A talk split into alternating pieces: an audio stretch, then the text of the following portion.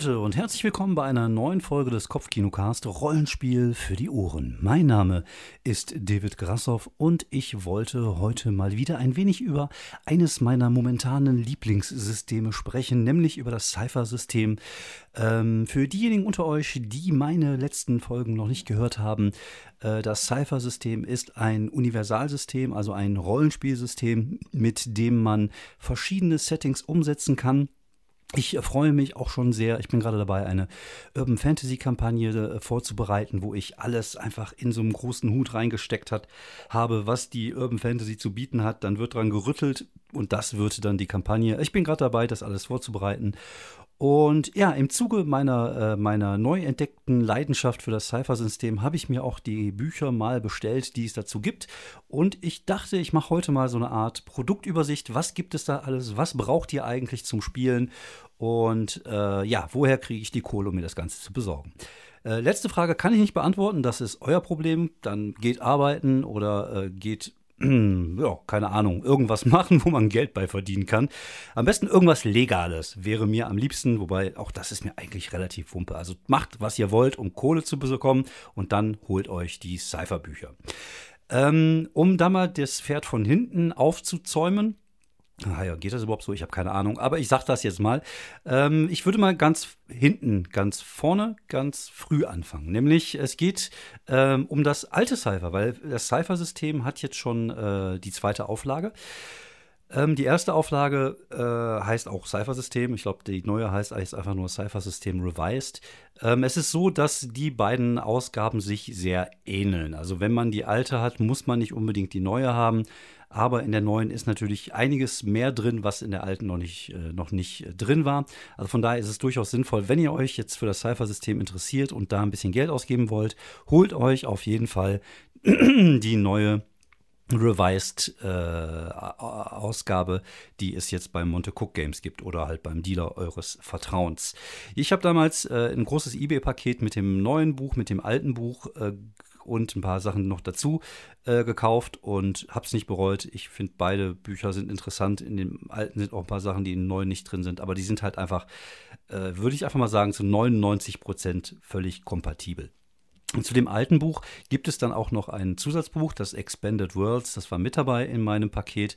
Das ist halt für das, äh, für das alte Cypher noch so eine Art äh, Ergänzungs-Source-Book, wo es dann auch neue äh, Descriptors, neue Fokis gab und da halt auch so neue Sachen reingekommen sind in das Spielsystem, was jetzt halt zum Teil auch in dem neuen Revised-System zu finden ist. Ähm, zu dem alten System gab es ähm, verschiedene ähm, Settings, beziehungsweise es gab verschiedene Spiele, die Cypher als ähm, Regelsystem genutzt haben. Das bekannteste ist natürlich das Numenera-System. Das ist so eine Art äh, Science-Fiction-Fantasy-System, was, ähm, glaube ich, der Ursprung des Cyphers-Systems ist. Also da ist dieses, äh, dieser Regelmechanismus entstanden und darauf äh, basiert dann das Universalsystem, was man jetzt halt äh, als, als hinlänglich als äh, Cypher-System kennt. Äh, das Numenera gibt es, dann gab es das äh, The Strange. The Strange ähm, habe ich mir nicht genauer angeguckt, sah sehr abgefahren aus, hat was mit Dimensions- und Zeitreisen zu tun. Auch das basiert zum Teil auf das Cypher-System. Ähm, ich glaube, es gibt da natürlich ein paar äh, Unterschiede, weil äh, das ja halt, äh, alle Sachen sind ja halt für das, auf das Setting ähm, sozusagen aufgebaut. Also das heißt, wenn man da die Fokis und die Skriptoren und auch die Typen, die Typen, also die Klassen, die sind natürlich dann passend zu dem jeweiligen Setting. Und äh, war, es gab natürlich auch weitere Settings noch. Es gab äh, Shotguns and Sorcery, das ist so eine Art äh, Western Fantasy. Dann gibt es äh, Predation, das ist so eine Art ähm, ja, irgendwas mit auf Dinosauriern reiten und Leute erschießen. Ähm, was gab es denn noch? Ich glaube, das. Ah, nee, genau. Es gab noch ähm, Unmasked. Unmasked ist ein Rollenspiel, wo es um die Superhelden in den 80er Jahren äh, geht, aber so Teenie-Superhelden.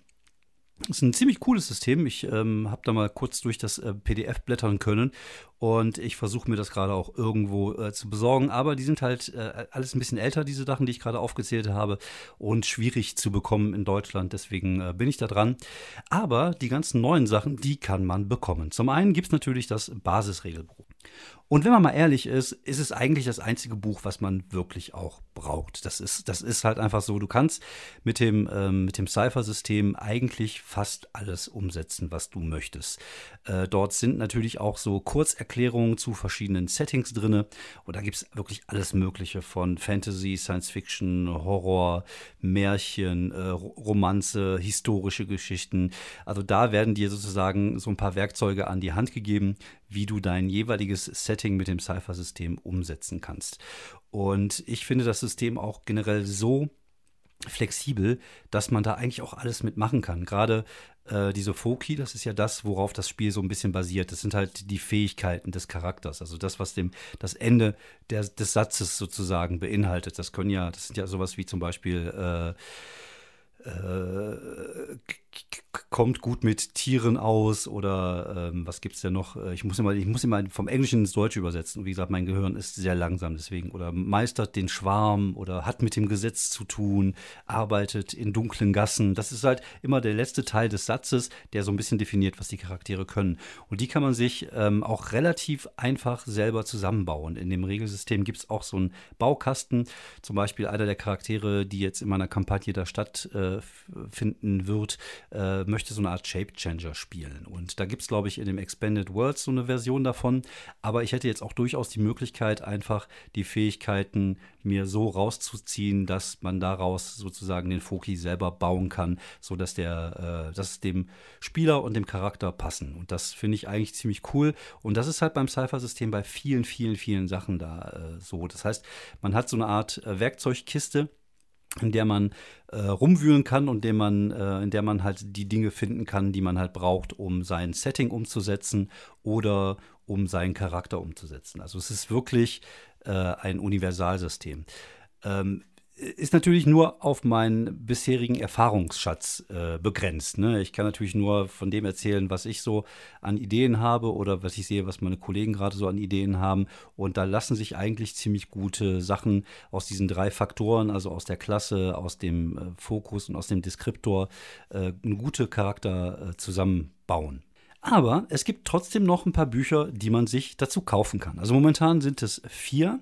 Äh, und das sind die vier Setting-Bücher. Und die vier Setting-Bücher, ähm, die sind jeweils immer auf ein Genre fixiert. Ähm, ich habe jetzt mal drei Stück hier liegen. Ich halte jetzt mal kurz vors Mikrofon. ich bin so lustig, ich sollte Comedian werden. Und diese Bücher sind nicht nur wunderschön, wie ich finde, sondern sind auch ziemlich interessant. Ähm, ich fange mal an mit dem ersten. The Stars Are on Fire. Nein, The Stars Are Fire heißt das. Nicht The Stars Are on Fire, sondern The Stars Are Fire. Und das ist äh, von äh, Bruce R. Cordell. Ich glaube, den Namen kennt man auch von äh, anderen Produkten. Und das ist sozusagen das Science-Fiction-Setting. Das Buch ist noch recht neu. Man hört, wenn es knarzt sogar, wenn man es aufbaut. Oh, geil, oder? Das riecht auch so nach einem neuen Buch. Ähm, ja, das ist äh, das Science-Fiction-Setting und beziehungsweise das Science-Fiction-Buch. Weil alle diese Setting-Bücher, die ich jetzt gleich präsentieren werde, ähm, bestehen aus zwei Teilen. Es gibt einen Teil, der ähm, regellastig ist. Das heißt, es kommen ganz viele Schrauben, an denen man drehen kann und, und Ideen, wie man sein Science-Fiction-Setting mit Cypher ähm, adaptieren kann. Da gibt es zum Beispiel neue Rassen oder auch einfach die verschiedenen Arten von, von Science Fiction, die man spielen kann. Ähm, ist es eine dystopische Science Fiction Geschichte? Ist es irgendwie High Science Fiction?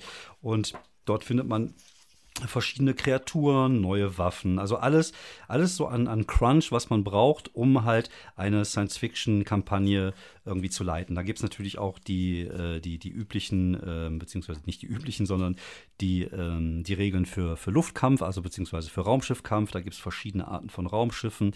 Und ja, da kann man halt wirklich sein Spiel, worauf man Bock hat, ob es jetzt Star Trek, ob es jetzt ähm, ob es jetzt Star Wars zum Beispiel auch ist, weil bei Star Wars ist es ja so, dass ja sogar noch Magie in, in Anführungsstrichen mit reinkommt. Auch das lässt sich natürlich hervorragend hiermit umsetzen. Auch das habe ich schon gesehen im Netz. Gibt es viele, die Star Wars spielen, halt mit diesem System. Oder sogar Shadowrun mit diesem System spielen, weil es einfach so flexibel ist, dass man wirklich irgendwie alles so umbauen kann, äh, wie man möchte. Und das Buch ist wunder wunderschön. es ist gut aufgebaut, was ich immer sehr wichtig finde. Das heißt, ähm, ja, man kann, man kann da gut durchblättern. Es gibt immer auf der Seite auch noch so eine, so eine ähm, so, ein, so ein bisschen Text, was so einige Sachen erklärt. Ich finde die Bücher generell bei, beim Cypher-System sehr gut aufgebaut so, und machen auch sehr viel Spaß einfach zu lesen. So, also der erste Teil, das sind irgendwie Regeln, da geht es darum, wie kann man sein System sozusagen umbauen, äh, beziehungsweise so hin, hinbauen, dass man irgendwie das hat, was man haben möchte. Das zweite Teil des Buches, ne, der zweite Teil des Buches, Junge, heute ist mein Deutsch aber wieder sowas von bescheiden. Und äh, der zweite Teil des Buches, und das ist tatsächlich bei allen Büchern so, findet man ein Setting. In dem Fall heißt es The Revel. Ich kann dazu nicht wirklich viel sagen. Es gibt äh, vorne eine Karte mit den ganzen Planeten. Es gibt äh, so um die 40 Seiten einfach ein Sci-Fi-Setting. Ich habe mich damit tatsächlich nicht wirklich viel auseinandergesetzt, weil Sci-Fi nicht so mein Ding ist. Aber ich bin halt ein Sammler und deswegen wollte ich halt das Buch haben. Ähm, aber die, den Regelteil habe ich mir angeguckt und ich finde, damit kann man tatsächlich die Sachen, worauf man Bock hat, einfach relativ gut umsetzen.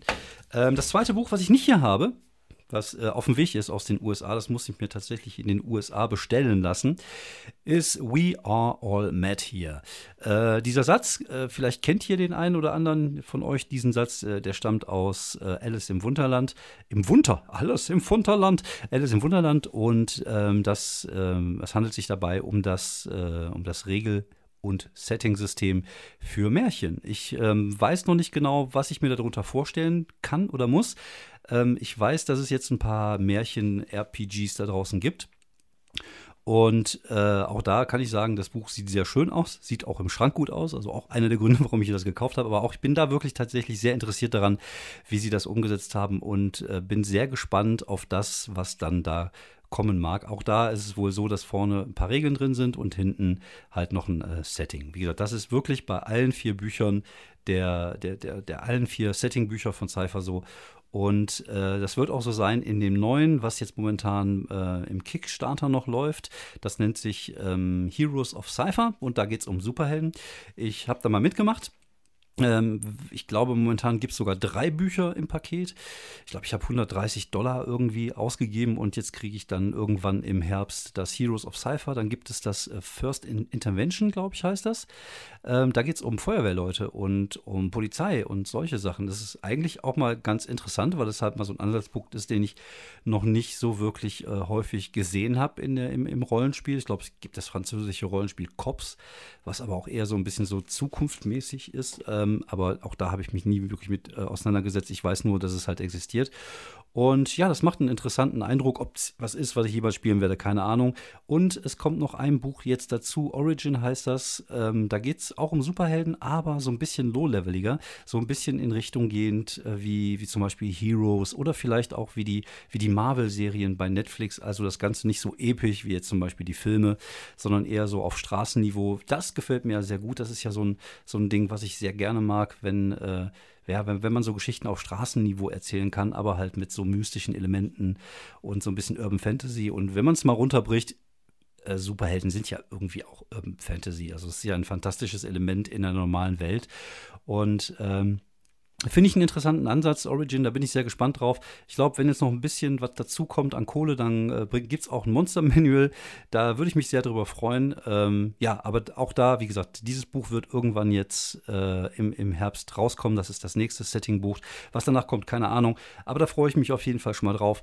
Ich habe aber jetzt zwei weitere Bücher, die ich jetzt noch kurz besprechen wollte. Es gibt nämlich auch God Forsaken. Ach genau, da habe ich nämlich vorhin auch noch ein Setting für das alte System vergessen man sieht einfach, wie unvorbereitet ich bin. Das ist meine, mein Markenzeichen, weil ich habe mir auch vorhin äh, nämlich komplett vergessen zu erwähnen, dass diese Spiele, die ich vorhin äh, so aufgezählt habe, also Predation, The Strange, Numenera, Unmask, ähm, das sind alles Spiele, wo das Regelsystem auch in dem Buch zu finden ist. Anders als zum Beispiel jetzt hier The Stars of Fire. Das sind wirklich Zusatzbücher zum Cypher-System. Bei dem anderen handelt es sich wirklich um, um selbstständige Bücher, wo das Cypher-System schon mit eingewoben ist. Äh, ich glaube, es gibt nämlich auch The Gods of the Fall. Das ist eine, ein Fantasy-Spiel, wo man Götter spielt. Auch das habe ich im Schrank stehen. Auch das habe ich mir noch nicht angeguckt.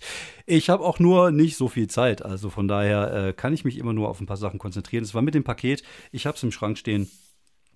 Ähm, aber wenn man für das neue Cypher, also ich sage jetzt einfach mal für das Revised Cypher, äh, Fantasy umsetzen möchte, kann man das mit dem God Forsaken Buch machen. Ich streiche das mal kurz. Das God Forsaken Buch auch von Monte Cook und K. Sean K. Reynolds, auch das ein Name, den man kennt, wenn man sich so ein bisschen im, äh, im Rollenspielbereich äh, rumtreibt. Und auch dieses Buch ist, finde ich, sehr, sehr gut. Es sind verschiedene Rassen drin. Äh, es gibt mehrere Möglichkeiten, wie man Magie umsetzen kann. Und auch hier gibt es halt so eine Art Baukastensystem. Das heißt, man kann einfach äh, gucken, welche Art von Magie hätte ich gerne drin. Soll das eher so eine Art Spellcasting-Magie sein, wie zum Beispiel bei D&D?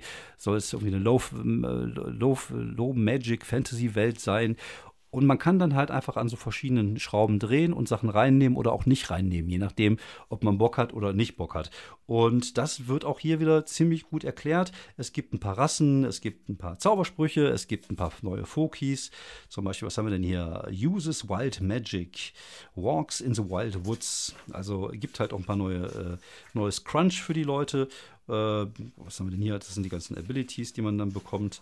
Da kann man auch einen Druiden spielen, wenn man möchte. Wenn man jetzt unbedingt mal einen Druiden spielen möchte. Also auch da lässt sich einfach alles umsetzen. Da gibt es neue Waffen. Dann gibt es natürlich wieder die, die, die Monster, die man so haben kann. Und ja, die Frage, wie soll deine Fantasy-Welt aussehen und wie kannst du sie am besten damit umsetzen?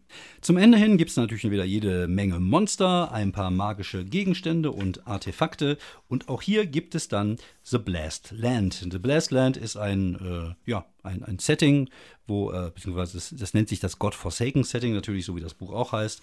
Aber das Land, wo es spielt, ist The Blast Land. Da gibt es dann irgendwie nochmal so 40, 50 Seiten, wo ein eigenes Setting für Leute, die keine Idee haben, wie man ein Fantasy-Setting umsetzen kann, auch umsetzen könnte. Und äh, ja, ich, also ich muss sagen, ich finde diese Settings, ich glaube nicht, dass ich jemals irgendeins davon benutzen werde. Und im Endeffekt hätte ich mir vielleicht sogar ehrlicherweise ein bisschen mehr Crunch gewünscht, ein bisschen mehr Sachen noch äh, über das Thema. Aber ich, ich glaube, das ist natürlich für Leute, die vielleicht nicht so mega kreativ sind oder die vielleicht äh, ja keine Zeit haben oder, oder, oder keinen Bock haben in irgendeinem Setting, ist das natürlich eine ziemlich einfache Lösung, da einfach irgendwas zu nehmen. Man kann aber auch einfach die Forgotten Realms nehmen. Also man könnte das ja auch äh, in der Welt spielen, in, in der man sich auskennt. Und man kann diese fantastischen Elemente, die man hier drin findet, natürlich dann auch wieder mit einem Science-Fiction-Element äh, verbinden. Dann wäre man wieder bei Shadowrun. Also wie gesagt, das ist halt einfach so einfach mit dem System, das halt so, so anzupassen, wie man das halt gerne haben möchte, wie man das gerne braucht. Und ähm, ja, das ist auch hier wiederum äh, eins, eins von diesen Büchern, wo ich sage, okay, da wird, werde ich vermutlich für meine Urban Fantasy Kampagne ein, zwei Sachen mir mal so, so, so rausziehen. Und äh, ja, lohnt sich der Kauf, wie ich finde, auf jeden Fall. Und habe ich schon mal erwähnt, dass es sehr hübsch ist. Ich stehe einfach auf hübsche Bücher, deswegen äh, bin ich auch gerade dabei, mir die ganzen D&D 5 Bücher zu holen. Aber jetzt kommen wir zu meinem absoluten Liebling aus der Reihe, nämlich das, äh, der vierte im Bunde dessen, der, derer, die jetzt schon erschienen sind. Und das ist Stay Alive von Sean. Reynolds, auch von Sean K. Reynolds. Ich habe diese grauen, grauenvolle englische Aussprache. Immer, ich versuche immer, das irgendwie hin, gut hinzukriegen, aber eigentlich könnte ich einfach sagen, Sean K. Reynolds. Geht doch. So. Auf jeden Fall, auch das sieht wirklich hübsch aus. Also, ich, ich glaube, ich mache demnächst auch nur noch einen Podcast, wo ich das Aussehen von Dingen bewerte. Scheiß auf den Inhalt. Das Aussehen ist wichtig.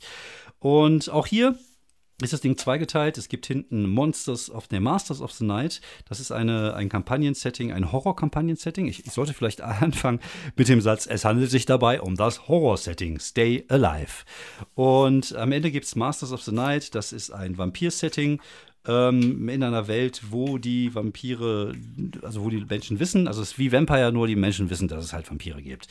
Ähm, boah, kann man machen. Wie gesagt, ich bin jetzt nicht der größte Vampirfreund. Ich mag Horror total gerne. Also ich mag Horror wirklich sehr gerne. Das ist eins meiner absoluten Lieblingsgenres.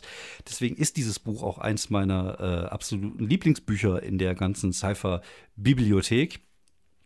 Aber auch hier hätte ich mir ein anderes Setting gewünscht oder man hätte es auch ganz rauslassen können, weil ich brauche kein neues Vampir-Setting. Zur Not baue ich mir selber was zurecht oder wie ich das jetzt auch mache, zur Not klaue ich mir halt meine, meine Ideen so, wo ich halt gerade Bock drauf habe. Aber äh, es ist interessant zu lesen. Also auch die, das Setting, auch die Kampagne, die habe ich mir durchgelesen, ist nett. kann man sich vielleicht sogar noch ein paar Ideen rausklauen, aber es ist halt nicht das, wo ich jetzt sagen würde, wow, dafür hat sich äh, das, der Kauf des Buch, das, der Kauf des Buches schon gelohnt, sondern es ist das, was davor ist, was halt einfach gut ist. Es ist einfach richtig gut. Es macht sehr viel Spaß zu lesen. Man ähm, merkt, dass der Sean K. Reynolds äh, jemand ist, der sich viel mit Horror auseinandergesetzt hat. Gerade, wie gesagt, wenn man selber so ein bisschen Fan ist und aus, den, äh, aus der Generation 80er Jahre kommt, wo viele großartige Horrorfilme in den 80ern, 90ern, großartige Autoren wie Dean R. Koons oder Stephen King äh, herkommen aus der Zeit, äh, ja, da finden, wir, finden sich halt viele, viele, viele, viele Sachen äh, wieder. Es gibt hier drin ähm, verschiedene Arten von Horror. Also die, es gibt hier ähm, äh, eine komplette Latte an, an, äh, an, an, Genres innerhalb des Horrors. Es gibt das, das der japanische, der J-Horror, den Zombie, die Aliens, Clowns, Creepy Kids, Silence, Science Gone Wrong, Lovecraftian Horror and the Mythos, Killer Toys. Also da gibt es zu jedem dieser Themen gibt so ein, zwei Seiten mit Ideen, wie man diese Themen umsetzen kann für seine Horrorkompagnen. Dann gibt es noch das Kapitel Consent in Horror. Was ich ganz cool finde und ganz wichtig finde, ist, es gibt natürlich bei Menschen äh, verschiedene ähm, Hemmschwellen, was auch Horror angeht. Und was kann man vertragen, was kann man nicht vertragen. Jeder ist da anders. Ich könnte zum Beispiel nicht sehen, wenn jemand eine Nadel ins Auge gebohrt kriegt oder wenn es da um Kinder geht, dann werde ich ein bisschen kribbelig. Das ist nicht so mein Fall. Ähm, dann, man kann ja vorher erstmal mit den Leuten sprechen, wenn man wirklich plant, eine Abenteuer oder eine Kampagnen äh, Reihe zu spielen mit, mit Horrorelementen. Was kann ich machen, was geht und was geht nicht. Weil man manchmal vielleicht dann einfach zu weit geht und das da auch keinen Spaß mehr macht mit den Spielern. Also ich habe mir früher auch immer angewöhnt, äh, wenn irgend so ein Schockeffekt kam, mal so auf den Tisch zu knallen mit der Hand. Oder gab es auch Spieler, die das nicht mochten, was ich auch durchaus verstehen kann. Ähm, ja, wie gesagt, dann gibt es halt diese kompletten, diese, diese Erklärungen äh, mit den verschiedenen Horrorgenres. Das macht auch super viel Spaß einfach zu lesen, weil, wie gesagt, wenn man so ein bisschen äh, Fan des Horrorgenres ist, findet man da viele, viele Sachen wieder, viele Ideen. Man kann natürlich auch seine Kampagne aus verschiedenen Sachen zusammen äh, zusammenklauben oder zusammen äh, generieren. Dann gibt es hier eine Enzyklopädie auf Horror Mechanics und das finde ich wirklich toll. Da gibt es verschiedene Mechanismen, die man in seine Horrorkampagne einbauen kann, um den Druck zu erhöhen oder um gewisse Sachen zu simulieren. Ein Beispiel, was ich mal bringen kann, weil ich das ziemlich cool fand. Es gibt natürlich die Möglichkeit bei ähm, bei meinem Cypher-System äh, der GM-Intrusion, also der, des Spielleiter-Eingreifens.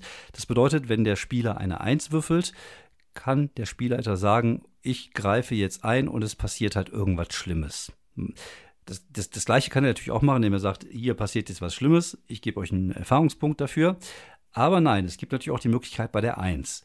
Aber was wäre denn, wenn wir das dann nicht nur bei der 1 hätten, sondern bei der 1 und bei der 2, wenn das Ganze ein bisschen spannender werden soll? Oder bei der 3 oder bei der 4 oder bei der 5 sogar. Das bedeutet, man kann mit diesem Mechanismus, äh, indem man die äh, Erfolgschance in Anführungsstrichen für eine GM-Intrusion steigert, natürlich auch die Spannung aufbauen, weil natürlich immer, immer mehr, viel mehr Schlimmes passiert. Und das ist natürlich für solche Sachen wie, wie, äh, wie Abenteuer, wie zum Beispiel sowas wie, wie so Slasher-Filme, wenn dann irgendwie der der, äh, der Bösewicht äh, alle Kinder in einem Kinderheim tötet. Nein, was war es denn damals hier? Freitag der 13. Äh, alle Besucher eines äh, Sommerlagers nacheinander wegschnetzelt. Und dann hat man als Spieler dann plötzlich Pech und äh, nicht nur bei einer 1, sondern bei einer 2, bei einer 3 oder bei einer 4 und bei einer 5. Und je höher das ist, umso mehr Schlimmes passiert halt einfach. Das ist zum Beispiel eins von diesen Mechanismen, die ich äh, relativ cool finde. Dann gibt es äh, hier viele, viele verschiedene Arten von Mechanismen, äh, zum Beispiel äh, Horror-Mode. Was gibt es denn hier? Das kann ich wieder nicht lesen. Soll ich mal über die Brille abnehmen? Äh, es gibt ja auch sowas wie, wie geistige Gesundheit, natürlich, ne, für, für, für so Spiele wie zum Beispiel bei, bei äh, Call of Cthulhu. Und ja, da gibt es halt wirklich viele, viele verschiedene äh, so, so Gimmicks, die einem an die Hand gegeben werden, wie man das System anpassen kann und wie man das sozusagen so an seine, an seine ähm, Abenteuer äh, bzw. Kampagne anpassen kann. Dann kommen die Cypher Shorts. Cypher Shorts sind so ein paar äh, ja, kurze Abenteuerideen, wie zum Beispiel das Horrorhaus. Hier haben wir Camp Myrtle Hoboken, also das ist das äh, Ferienlager.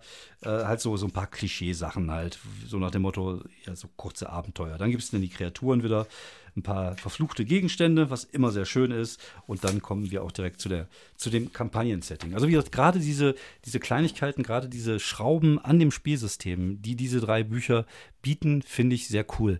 Weil das Cypher-System, das sagt ja auch selber, ähm, was hier steht, ist nicht in Stein gemeißelt weil sonst wird es wahrscheinlich auch ziemlich teuer werden, mit DHL sich die Sachen zu bestellen. Und deswegen ähm, ist es äh, cool und sogar wichtig, wenn man das System so anpasst, wie man es braucht.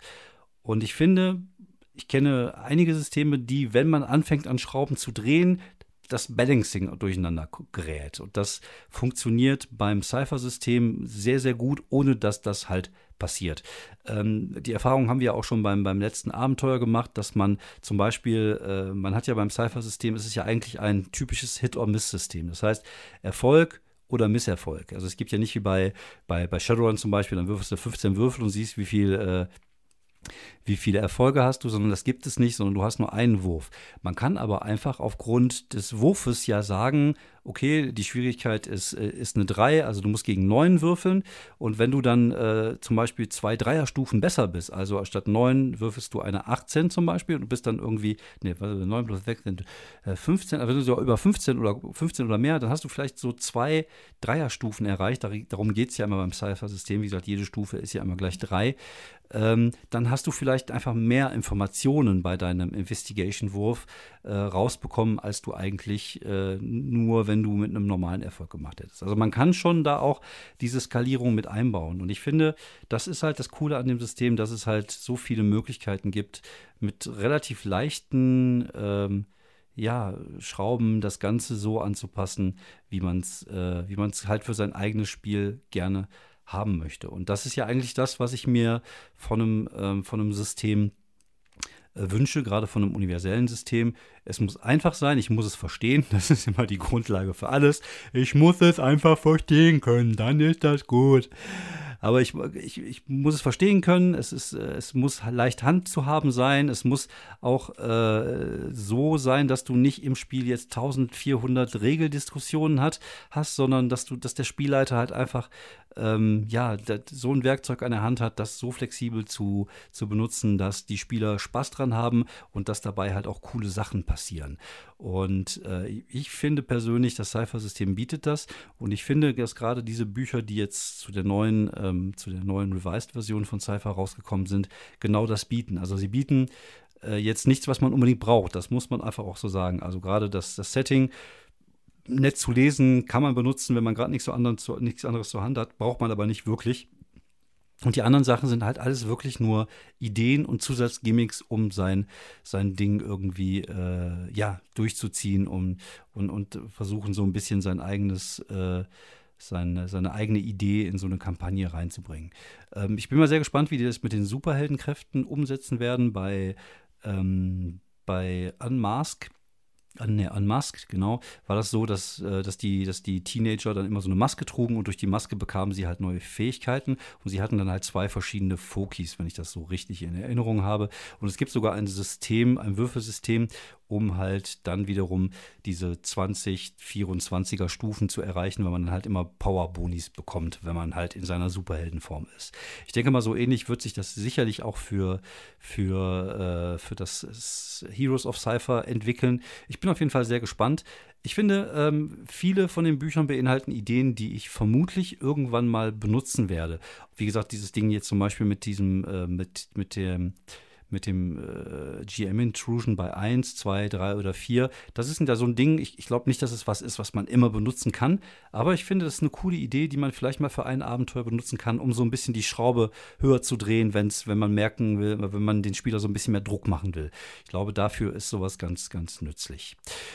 Wie gesagt, wenn ihr Bock habt, äh, könnt ihr gerne kommentieren. Äh, lasst auch gerne mal irgendwo einen Stern da bei iTunes oder wo auch immer oder folgt mir äh, bei Spotify. Dieser Podcast wird nur immer regel relativ unregelmäßig rausgehauen. Das mache ich nur, weil ich einfach Bock drauf habe und Bock habe, darüber zu reden. Ähm, ich äh, würde mich freuen, von euch zu hören. Falls es euch irgendwie geholfen hat, falls ihr noch Fragen habt zum Cypher-System, könnt ihr mich gerne kontaktieren.